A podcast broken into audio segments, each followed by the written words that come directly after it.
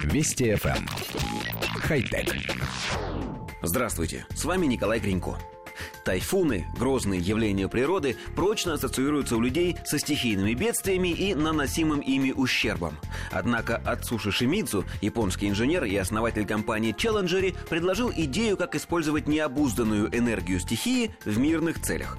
Он разработал конструкцию тайфуноустойчивой турбины, и такие ветрогенераторы, установленные в достаточном количестве, могут обеспечить Японию энергией на 50 лет вперед за время одного единственного тайфуна. Турбина от суши имеет вертикальную конструкцию и специальные лопасти, которые могут изменять форму, чтобы выдерживать порывы ураганного ветра.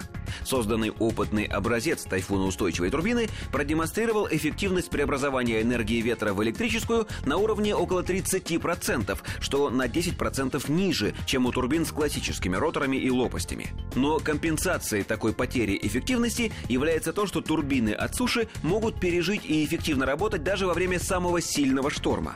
Для сравнения, во время тайфуна Усаги, второго по силе тайфуна в Азии в 2013 году, в Японии было полностью разрушено 8 обычных ветрогенераторов, и еще 8 получили критические повреждения. Опытная тайфуноустойчивая турбина была установлена этим летом на побережье неподалеку от Окинавы. И теперь команда от Шимизу ожидает прихода очередного тайфуна, который должен стать испытанием для этой турбины в реальных условиях. Коллектив редакции нашей программы заинтересовался данной новостью, поскольку нам кажется забавной сама постановка вопроса. Сначала изобретатель строит тайфунный генератор, а затем ждет, когда придет тайфун. Надо заметить, что тайфуны – штука крайне непредсказуемая, а прогнозировать их появление – дело сложное, поскольку даже самые мощные компьютеры человечества пока не могут обсчитывать такие объемы данных. Случается, что ураганов не бывает годами, а значит энергоустановка будет простаивать. С другой стороны, если принять на веру возможный объем полученной энергии от одного тайфуна, напомним, это на 50 лет вперед для всей Японии, то по большому счету можно и подождать.